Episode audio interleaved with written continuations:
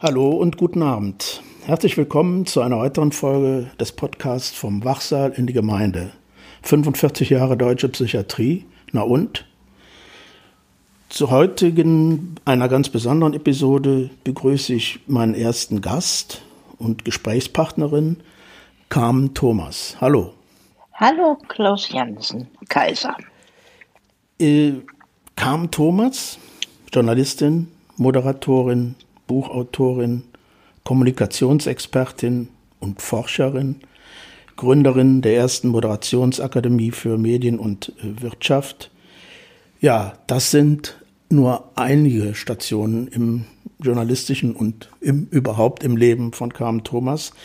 Aber was einige oder vielleicht auch viele gar nicht wissen, äh, es gibt ein Teil, ein Kapitel äh, in ihrer, in ihrer Zeit, äh, sie, da hat sie sich mit Psychiatrie beschäftigt, und zwar in den 1970er Jahren. Intensiv mit dem Zustand der deutschen, aber auch internationaler Psychiatrie. Was war da los damals? Wie war die Stimmung? Was gibt es zu erzählen von damals? Das interessiert mich. Also zu der Zeit war Psychiatrie ist ungefähr haben wie äh, Pest und Cholera. Also kein Mensch wollte was damit zu tun haben. Jeder schämte sich, wenn er so einen Menschen in der Familie hatte. Es war ein einziges Grauen. Es war ein großes Tabu. Die Landeskrankenhäuser waren äh, verbotene Distrikte, wo keiner hingehen. Alle hatten Angst vor den Jecken und was die Furchtbares machen könnten oder würden. Und es war sehr beeindruckend auch zu sehen, wie sich das dann in den Kliniken selbst niederschlug. Es war einfach nur grauenhaft. Es war kurz nach KZ sozusagen. Wenn man noch nicht psychisch krank war, wurde man es spätestens, wenn man in diesen Einrichtungen war. Mhm. Das hört sich ja furchtbar an. Also äh, ich, war es auch. Mhm, mhm. Ich selbst habe ja erst 1975 da äh, in, diesem Psychiatrie, in dieser Psychiatrie begonnen zu arbeiten. Und das, da habe ich auch schon einiges zu erzählt, war ja schon furchtbar. Ne? Also, oder immer noch furchtbar. Aber du weißt von der Zeit sozusagen auch vor irgendwelchen Reformen oder Reformbewegungen, wie es da aussah. Würdest du da noch was zu erzählen können? Also ich kann ja mal sagen, wie das losgegangen ist. Als Journalistin war ich eingeladen zur Pressekonferenz sämtlicher Landesdirektoren der, der äh, Krankenhäuser des Landschaftsverbandes, der, Lande, der, Landeskrankenhäuser des Landschaftsverbandes Rheinland. Und äh, da war vorher noch eine Führung durch Bedburg-Hau. Das war damals mit 3600 Patienten die größte Irrenanstalt Europas mhm. und absolut grauenhaft. Und dann bei dieser Führung sind mir fast die Augen aus dem Kopf gefallen, weil da waren Schlafsäle, da waren 50 Betten in einem Raum es gab keine Nachttische, weil die sich sonst nachts beklaut hätten. Die mussten ihre Habseligkeiten unter die Decke nehmen. Der Abstand zwischen den Betten war auf Armlänge so ungefähr, ein Hauch mehr. Und der zuständige Psychiater saß in einer gläsernen Kabine und schrieb Gutachten gegen Geld. Mhm. Und am schlimmsten habe ich in Erinnerung die forensische Abteilung. Psychisch kranke Rechtsbrecher waren da wie schlechter als Tiger in so einem Käfig, in einem alten Backsteinbau, der schon so unglaublich hässlich und furchtbar aussah. Dann verrostete Gitterstäbe, eine einzige Matratze und sonst gar nichts und ein Eimer äh, für die hm. Notdurft in der, in der Zelle. Und ich habe immer noch im Kopf diesen Mann, der da an den Stäben rüttelte und sagte, und wenn wir den Mund auch schrie, wenn wir den Mund aufmachen, werden wir für verrückt erklärt.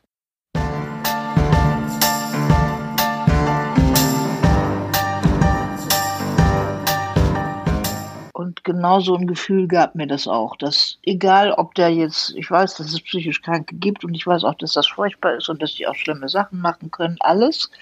Aber so wie das da ist, das war nicht zum Heilen, sondern nur zum Sedieren. Die waren dann alle mit Haloperidol vollgestopft bis oben hin und lallten darum. Es war ein Drama. Hm. ein wirkliches herzzerбrechendes Drama. Und dann habe ich beschlossen, ach so, und dann hat der, als ich dann nach der Pressekonferenz zu dem Scheuerle, das war der Direktor des, dieses Landeskrankenhauses, sagte, wie können Sie solche Zustände bei sich dulden? Dann hat er zu mir gesagt, ja, kommen Sie mal lieber hier eine Woche arbeiten, dann reden Sie auch anders. Und dann habe ich noch erfahren, dass in Düren bereits äh, die Sozialpsychiatrie angefangen hätte und dass das da ganz anders sei. Und da habe ich gedacht, dann gehe ich nicht nur nach Bedburg-Hau, sondern dann rufe ich auch den Direktor von Düren an und frage den, ob ich da mal hinkommen kann. Und dann habe ich den Scheuler angerufen und gesagt, also er hätte ja gesagt, ich sollte mal eine Woche arbeiten können. Ich finde, er hätte recht, ich käme jetzt mal eine Woche. Ja, sagt er dann, äh, da wäre er aber gerade nicht da, das ist dieser Zeitraum, den ich genannt hatte. Hm. Ich sage, aber Ihr Krankenhaus ist doch wahrscheinlich noch weiter da, auch wenn Sie nicht da sind. Und dann hat er gesagt, ja, er würde das mal prüfen. Dann hat er den äh, Direktor von Düren, äh, Herrn Köster, angerufen und hat gesagt, nehmen Sie die doch erstmal und gucken Sie mal, wie die sich führt. Und dann kann man ja nochmal darüber reden. Und so war das dann auch. Dann bin ich eine Woche in Düren, bin ich da rumgegangen und habe so ein bisschen volontiert und dann bin ich jeden Abend zu dem Köster rein und habe gesagt, wissen Sie echt, was Sie für Zustände da haben? Also ich fand mhm. das unterirdisch. Die Oligophrenen, also die äh, geistig behinderten Patienten, waren in so Sterbehemden äh, verpackt, damit sie möglichst leicht abzuspritzen wären. Und war, saßen in Gitterbetten, hatten solche, weil sie vor lauter Hospitalismus nur ihren Kopf gegen die Wand hauten, hatten sie solche Helme dazu auf und mhm. sahen grauenhaft alle aus und es stank in dem Raum und dann kam ein großer sabbernder Oligophrena Josef, kam auf mich zu, um mich zu umarmen und ich dachte, oh, wie grauenhaft und der Köster war dabei zufällig und sagte, drücken Sie doch einfach mal. Mhm. Und dann habe ich ne einfach gedrückt und dann hat er mich sowas von angestrahlt. Dieses Strahlen habe ich bis heute nie vergessen. Mhm. Und dann habe ich gemerkt, wie wenig es braucht, um da auch was anderes reinzuzaubern. Und ich weiß, dass natürlich für das Personal unter den Bedingungen, die kannten nichts anderes. Die hatten einen ganz, ganz schweren Job. Ich habe auch ganz viel Respekt vor den äh, Krankenschwestern und Krankenpflegern und den Ärzten, die da arbeiteten. Aber es war einfach furchtbar, nur furchtbar. Und dann bin ich nach Bedburg-Hau und da war alles so viel furchtbarer, dass ich nach zwei Tagen den Köster angerufen habe und gesagt habe, wenn ich jetzt in Bedburg-Hau gewesen wäre und dann bei ihm, wäre ich jeden Abend zu ihm reingekommen, hätte ihm die Füße geküsst für das, was er schon macht. Und in dem Moment habe ich begriffen, wie schicksalhaft das ist, in welches Krankenhaus solche Patienten eingeliefert werden. Und dann habe ich gedacht, da muss ich noch mal mehr hinterher gucken. Und ich habe dann im Laufe von, glaube ich, fünf Jahren, habe ich ähm, 68 Kliniken in Deutschland, in Holland, in England und in der UdSSR angeguckt. Ich war 72 bei der ersten Reise. Die Psychiater nach, in die UdSSR machten zu einer Zeit, als Leute, die noch anderer Meinung waren, in die Psychiatrie gesteckt wurden. Und da gab es diesen berühmten General Grigorenko. Und dann habe ich verstanden, mit welcher Logik die das machen. Die sagen nämlich, wir warnen immer Leute, wenn sie was gegen die Regierung sagen, dass sie dann ihren Job verlieren und ihre Familie gefährden und also. Und wer das dann trotzdem tut, der kann ja nur verrückt sein. Und deshalb tun sie die dann in die Psychiatrie. Also ganz logisch sozusagen in mhm. deren Gedankenwelt. Und da gab es allerdings was, was ich total faszinierend fand. Das hieß Dispensaire und war nichts anderes als Tageskliniken. Das heißt, die Patienten erschienen morgens und kriegten alle möglichen Therapien, Hydrotherapie, die wurden mit Wasser abgespritzt und äh, Massagen und sowas alles kriegten sie. Es sah auch ziemlich ärmlich aus, weil ganz Russland sah damals oder die USSR sah ziemlich arm aus. Aber es war trotzdem was anderes, dass mir plötzlich klar wurde, wenn ein psychisch Kranker morgens wie zur Arbeit aus dem Haus geht und abends zurückkommt, dann ist das viel unauffälliger für die Umgebung, als wenn jemand monatelang verschwunden bleibt, dann da Jecker als zuvor rauskommt sozusagen und dann nach so und so viel Zeit wieder da reingeht und die Dreh für Psychiatrie ein ganzes Leben lang weitergeht, wie das damals an der Tagesordnung war.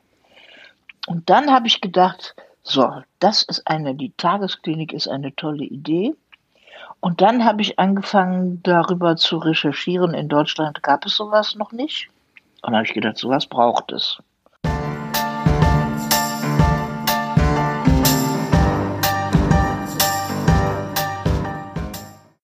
Und dann half mir der Zufall, dass ich dann Frank Matakas kennenlernte. Der war damals Direktor des Universitätsklinikums Steglitz in Berlin. Und der wollte dann nach Köln kommen. Und dann war er unentschlossen, ob er Chirurgie machte oder ob er äh, Psychiatrie machen sollte. Und dann habe ich ihn darin bestärkt, dass er in der Psychiatrie viel mehr bewirken könnte. Das sei wie so ein völlig verunkrauteter Acker, wo es schon mal einen Quadratmeter sauber rupft, das schon erkennbar wird und die Arbeit so eine Sinnhaftigkeit hätte. Und dadurch, dass ich alle Kontakte durch meine Arbeit bei dem hm, Wirtschafts- und Gesellschaftsmagazin Kontakte beim WDR in die gesamte Gesundheitslandschaft hatte und schon alle Minister und äh, zuständigen Krankenkassenmenschen und sowas interviewt hatte, hatte ich eben auch gute Connections und konnte dadurch eben Kontakte schaffen und da mitberaten. Und dann war eben noch ein toller Zufall, dass die Alteburger Straße in Köln war ja früher eine Frauenklinik, wo ganz viele Kölnerinnen und Kölner geboren worden sind. Und die ging ein. Und dann war das die große Chance da, die erste Tagesklinik zu eröffnen. Mhm. Mhm. Also ich bin ja deshalb auch so still, weil, weil mich diese Zeit davor auch wirklich so, ja, ich weiß gar nicht, wie ich das nennen soll, also jedenfalls so erschreckt auf der einen Seite. Was mich aber beschäftigt ist, wieso hat man dir denn die Möglichkeit gegeben, äh, das überhaupt zu besuchen? Also ich, hab, war da nicht so ein Bewusstsein, wir machen hier was was falsch in Anführungszeichen oder wir, wir, wir sind nicht menschlich oder also das wundert mich, dass man da sozusagen als Journalistin dann auch äh, überhaupt äh, in diese Bereiche ja so reinschauen kann. Ja, das ist Freiheit. Ne? Das ja. ist anders als in totalitären Staaten, da darf man da nicht rein. Aber das ist eben, die müssen das machen. Denn schließlich ist der Landschaftsverband ein Institut des öffentlichen Rechts und dann können die nicht einfach zumachen. Die können mich zwar dann da ähm, in die Irre führen und mir nur die Vorzeigestationen zeigen. Aber wenn du dann da eine Woche lang bist und auch mhm. das Vertrauen der, des Personals gewinnst, ne, der Mitarbeiterinnen und Mitarbeiter waren ja froh, dass da mal jemand war und hinguckte. Die waren auch richtig geschmeichelt, dass ich das machte. Und du darfst nicht vergessen, ich bin ja auch die erste Frau, die eine Sportsendung im deutschen Fernsehen moderieren durfte, von 73 bis 74, zwei Jahre lang.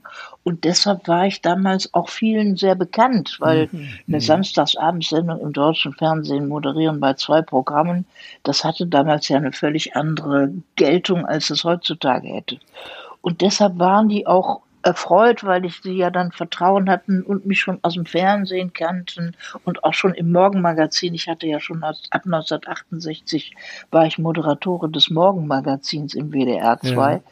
Das hatte damals sieben Millionen Hörerinnen und Hörer mhm. und war die gehörteste Sendung überhaupt im bevölkerungsreichsten Land NRW. Und deshalb habe ich so einen Vorschuss gehabt, dass die Leute dann dachten, die muss sich ordentlich benehmen und der können wir auch vertrauen. Mhm. Und das konnten sie auch. Mhm. Äh, die, äh, was, was mich noch so, ein anderer Gedanke, der mich da noch so beschäftigt ist, da muss ja auch der WDR in einer gewissen Weise, äh, ja, Interesse ist vielleicht nicht ganz der richtige Ausdruck, aber doch ein Interesse daran gehabt haben, äh, da eine seiner, ich sag jetzt mal, Mitarbeiterinnen auch äh, auf so ein Thema anzusetzen. War das so? War da eher? Nein, das, nein, das war im Gegenteil so. Meine mhm. Kolleginnen und Kollegen waren kaum anders als der Rest der Gesellschaft. Das hieß Elendsjournalismus mhm. und war somit das Verachtetste, was man macht. Ah, schon wieder so ein Elendsjournalismus-Thema, furchtbar.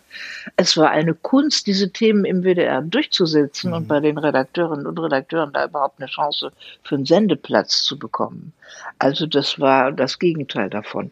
Ich habe schon immer was Queres getan. Ich war schon immer mutig, was zu tun, was sonst keiner wollte. Mhm. weil ich hab, wenn du als, ich bin, gehöre zu den allerersten Frauen, die manuskriptfrei am Mikrofon reden durften. Mhm. Bis 68 war, bis, also bis der, das Mittagsmagazin erfunden wurde, was glaube ich 65 der Fall war, war Radio nur vorgelesene Zeitung. Und dann durften die ersten, ohne dass sie vorher die Manuskripte gegenlesen ließen, sondern das, was ihnen durch den Sinn kam, einfach so reden durften. Also die ganzen Vorleserkollegen waren angewidert, dass wir uns versprachen, dass wir an der falschen Stelle atmeten und was wir da für kryptische Sätze rausbrachten und so. Mhm. Und deshalb war ich da und, äh, und, und dann war noch als Frau die Männer da im Morgenmagazin, das war eine Doppelmoderation, die fanden das eigentlich auch überflüssig, dass da Frauen wären, weil Frauen könnten das eigentlich nicht. Journalismus sei so ein Naturberuf und das könnte man nicht wirklich lernen. Und deshalb fanden sie die Frauen immer schlechter. Und das heißt, ich habe das ganze Berufsleben über bin ich so oft erste Frau irgendwo gewesen. Das heißt, ich musste immer gegen irgendwas kämpfen. Mhm. Und deshalb war ich das auch gewöhnt, mich mit Sachen querzulegen und eben auch solche Themen, die mir dann ein Herzensanliegen wurden, weil das so, so schrecklich war, wie es diesen armen Menschen da ging, aber auch den Menschen, die dort arbeiten, die waren auch arme Säue. Mhm. Das war insgesamt war das furchtbar. Mhm. Und es war ein Wunder, dass eben dann von außen durch Holland und durch England die Sozialpsychiatrie in die Anstalten getragen wurde und durch den Kuhlenkampf, den Gesundheitsdezernenten des Landschaftsverbandes Rheinland, der war ein völlig lässiger und richtig guter Typ. Den habe ich auch mal auf mehreren Reisen zu psychiatrischen Einrichtungen, zum Beispiel in Holland, besser kennengelernt. Und der hat das dann durchgekämpft der hat den Anfang dazu gemacht, dass die Psychiatrie sich in der Tiefe verwandelte, dass es da auch nicht mehr aussah wie im Knast. Muss ich mhm. das, als ich da hinkam, kriegten die alle noch mit einem Topf auf dem Kopf die Haare alle in den gleichen Haarschnitt geschnitten, mhm. ohne Scherz, und hatten so ganz furchtbare Drilligkleidung, die ganz doll scheuerte an. Und alle das Gleiche und sahen wirklich wie Knackis aus, aber nicht wie Patientinnen und Patienten. Schrecklich, ganz mhm. schrecklich. Und dann wurden sie noch ausgebeutet, weil sie nämlich dann Arbeitstherapie machen mussten. Und daran verdiente das Krankenhaus dann. Die kriegten da praktisch nichts für am Anfang. Mhm.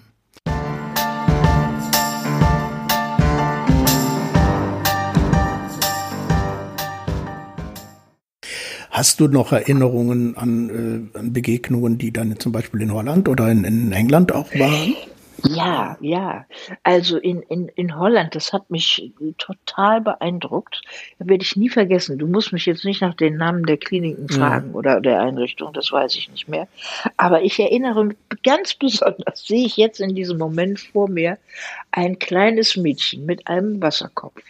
Und die hat ein ganz hübsches gelbes Kleid an. Und dann habe ich nicht diese offenen weißen Hemden da wie Sterbehemden aussahen, ne? Und dann habe ich die, die äh, Schwester da gefragt und die sagte, ja, also dieses Mädchen ist noch zu 20 Prozent ausbaufähig. Hier, die daneben liegt, die ist noch zu 80, zu 20, 30 Prozent ausbaufähig. Und wir ziehen die jeden Morgen schön und frisch an wir wissen zwar nicht genau, ob sie das merken, aber wir glauben eigentlich doch, weil sie werden, sie verhalten sich dadurch auch anders. Und abends werden sie wieder ausgezogen, kriegen einen schönen Schlafanzug an und deshalb verändert das eigentlich alles. Und alleine diese Formulierung, dass sie nicht sagten zu 70 Prozent behindert und zu 80 Prozent behindert, sondern auf deren Ausbaufähigkeit achteten, das hat mich total beeindruckt. Und da dachte ich, das ist wirklich was, sehr Bedeutendes in der Haltung, wie du dann da auch dran gehst. Ne? Wenn du denkst, das sind alles Leute, die es nicht mehr lohnt, dann ist das ja nochmal anders. Und dann gab es aus England noch eine Sache, die mich auch sehr beeindruckt hat. Und zwar war ich einmal völlig erschöpft, kam ich von irgendeiner Reportage, haute mich vor das Fernsehen und dann kam da ein Film, und wo ich dachte, nee, das muss ich jetzt nicht haben, ich bin so müde. Und dann bin ich aber irgendwie hängen geblieben. Und dann kam die Geschichte eines Mannes, der glaube ich jetzt 63 war, der hatte mit zehn Jahren bei einem Autounfall seine beiden Eltern verloren und war dann vollweise und der war spastisch schon von Geburt an. Und dann haben sie den, weil mhm. hat dann, dann niemand mehr verstanden, dann war klar, der ist oligophren, also der ist geistig behindert. Und dann haben sie den in so eine Furchtbarkeitsstation da auch gesteckt in England. Und nach zig Jahren wurde einer, der auch spastisch war, da eingeliefert, aber nicht ganz so spastisch wie der. Und der hat den verstanden. Und plötzlich hat er dann mit einer Schreibmaschine, der weniger behindert, mit einer Schreibmaschine dessen Leben aufgeschrieben. Und hat der Ärztin vorgemacht, dass der die Uhr lesen konnte und dass der gebildet war und dass der die tollsten Sachen kannte und wusste. Und dann ist eben klar geworden, dass der einfach nur sich nicht, nicht verstanden wurde und die ganze Zeit wie bescheuert behandelt worden war. Und dann sind sämtliche Anstalten untersucht worden auf solche Fälle und das hat einen riesen Rückstoß da in die Psychiatrie in England gebracht. Ein ganz bedeutender Fall, der ganz viel, so ein Stein, der ins Wasser geworfen wurde und ganz viel Wellen geschlagen hat. Und ich habe diesen Film nie vergessen und das hat mich sehr beeindruckt. Und es hat mich noch sehr beeindruckt, ich habe auch, ähm, oh lieber Gott, wie hieß der, ein ganz berühmter englischer Psychiater, David. Äh, oder äh, ah, Cooper? Cooper? Nee, nee, der Cooper nicht, sondern ein Lang anderer. war er da noch? Ach, leg mich an der Füße. ähm, Und die Lang war es nicht, auch nicht, ne? Nein, nein, es, es fällt mir ja, bestimmt okay, wieder ein. Ja. Also, auf jeden Fall, der hatte eben auch diese ganzen Furchtbarkeitskrankenhäuser, die die auch hatten in, in England, hat der umgewandelt in menschliche, und der war einer der Erfinder der Ergotherapie, wo das also richtig, also zu was Gewinnbringendem und wo Leute dann auch entlassen werden konnten und in Wohngemeinschaften kamen und sowas. Das gab es ja alles früher gar nicht. Bennett, Bennett? Bennett, jawohl. Ja, ja, ja, genau. ja, ja mhm. Bennett, genau, Dankeschön. ja. ja. So, und das hat mich also auch total beeindruckt. Und ich werde nie vergessen, das zitiere ich sogar manchmal, wenn ich im Coaching bin oder in Gruppen bin, da werde ich nie vergessen, das ist, glaube ich, von einem holländischen Psychiater, der in England, in Amerika hat der eine Ausbildung gemacht und da hatten sie in dieser Krankenhaus eine Patientin, die immer sagte, sie wollte nicht nach Rom. Und dann, da kann, kann, man ja sehen, wie bekloppt die sind, ne, wenn die sowas Komisches sagen. Ne? Und dann hat er aber herausgefunden, als er das mit psychotherapeutischen Maßnahmen doch gemacht hat, hat er herausgefunden, dass die, äh, die, das Kind von Einwanderern war. Und wann immer die in dieser Trauer und dieser Verletztheit da entwurzelt zu werden, dann sagten die, Engländer, die, die Eltern immer, die ab sofort nur noch Englisch mit ihr sprachen, When in Rome, do as the Romans do. Also wenn du heul mit den Wölfen, das heißt, passt dich an, ein, ist das ein typisches englisches Idiom. Mhm. Ja, und dann hat die das zusammengefasst zu Ich will nicht nach Rom. Also eine höchst sinnvolle mhm. und kreative Zusammenfassung und eine elegante Zusammenfassung, wie ich meinen Widerstand am besten ausdrücken kann. Und das da reinzutun und zu verstehen, dass auch die Arten der psychischen Erkrankungen oder die Äußerungen von sein, dass die alles einfach wie Träume verklausulierte Bilder sind, das verstehen zu lernen, nicht einfach zu sagen, guck mal, siehst du wieder, wie bescheuert der ist, der denkt, es ist Napoleon oder so. Mhm. Da möchte das einfach jemand sein, der zu sagen hat und äh, nicht einfach sich unterordnen möchte oder sowas. Ne? Mhm, mh. Und das zu begreifen, ich habe noch eine Geschichte im Kopf, ja, die hat ja. mich auch sehr beeindruckt. Da ist ein, als das dann mit der Psychotherapie aufkam, ich schätze sehr Gunther Weber, der in der Aufstellungsszene ja einen großen Namen hat. Und dessen Frau war auch Psychotherapeutin, Psychoanalytikerin, die ist leider gestorben. Und die hat auch richtig psychisch Kranke, die eben schizophren waren, behandelt. Und an einem Tag hat der, der, äh, der psychisch Kranke, der vor ihr saß, gesagt, er wollte gern einen Zettel und einen Stift und dann hat er was aufgeschrieben und ihr den Zettel rübergeschoben. Und dann stand da drauf, bitte bekommen Sie keine Angst, sonst bekomme ich noch mehr. Hm, hm, hm. Finde ich total berührend, wie jemand so mhm. seine Situation durchschauen mhm. kann. Ne?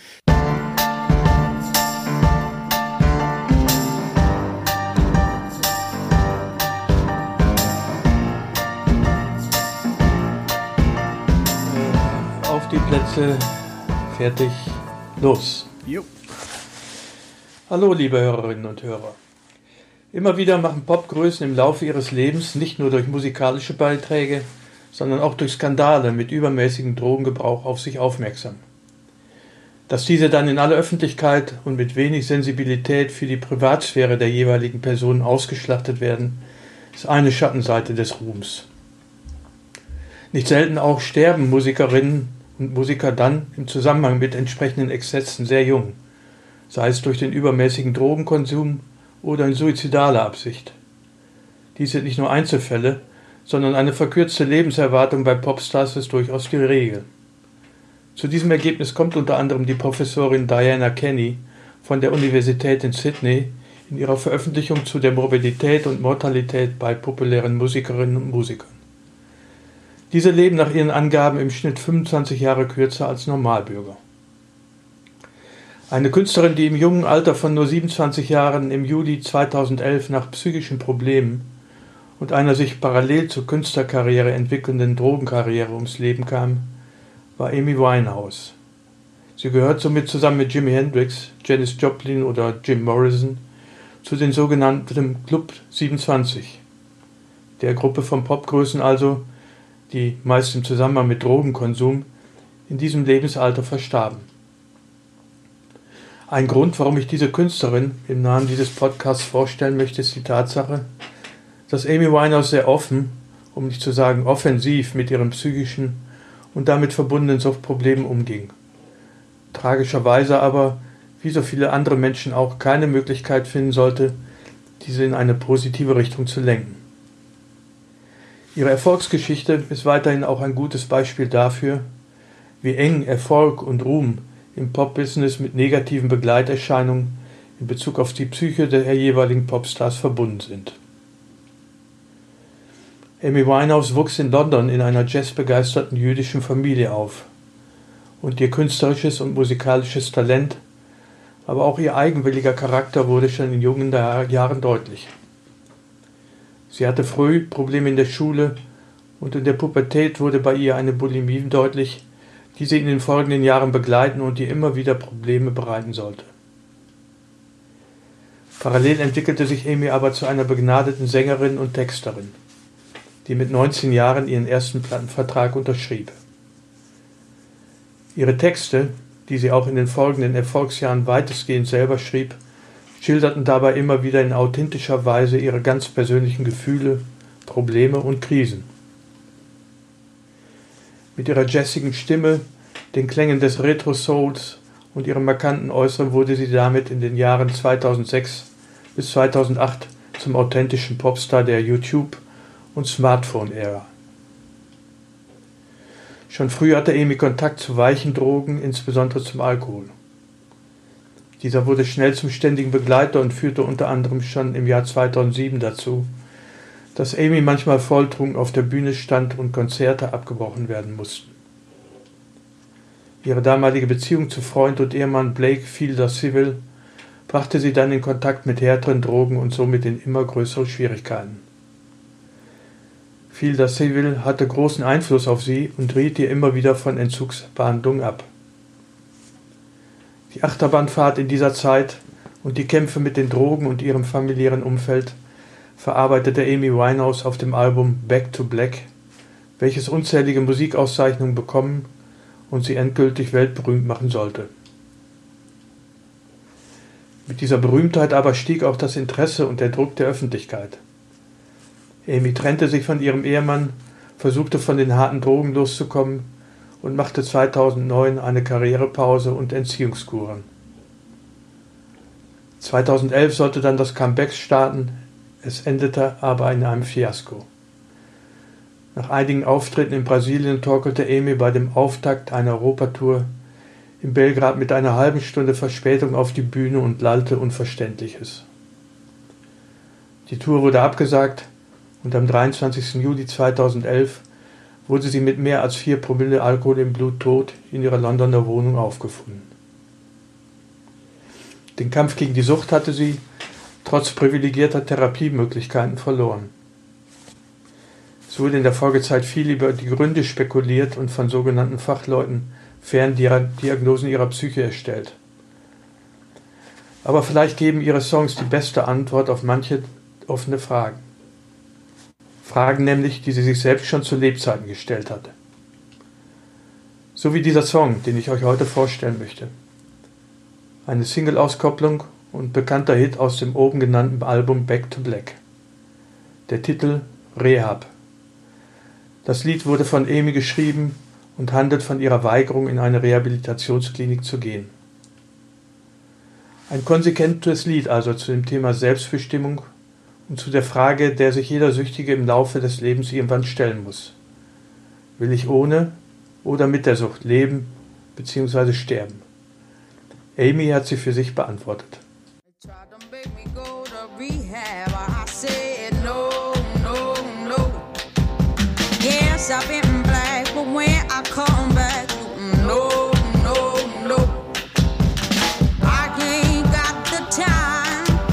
My daddy I'm fine, just try to make me go to rehab.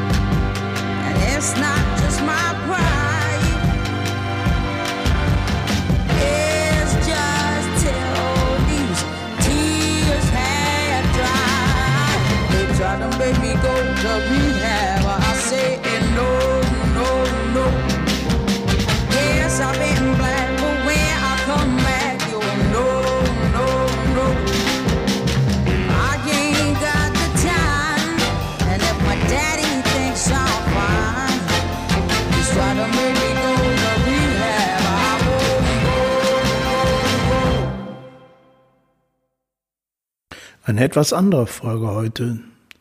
Zugegeben, mein Gespräch mit Carmen Thomas äh, ist von Samstag, 28. November 2020 und wir haben es online geführt. Auch der heutige Musikbeitrag von Christian wurde von ihm online eingesprochen. Die Tonqualität ist mitunter entsprechend. Ich hoffe aber, ihr konntet alles gut verstehen. Das Gespräch mit Carmen Thomas hat noch einen zweiten Teil, der voraussichtlich in der nächsten Folge gesendet wird. Es gab heute ja schon einige Themen, die es verdienen, noch vertieft zu werden. Ich hoffe sehr, euch hat der heutige Beitrag interessiert und wenn es euch auch noch gefallen haben sollte, empfehlt uns weiter. Schaut auch gerne mal den Blog des Podcasts vorbei. Ja, und abonniert uns am besten gleich. Ich wünsche euch alles Gute, passt aufeinander auf und bleibt in Kontakt mit den Eurigen.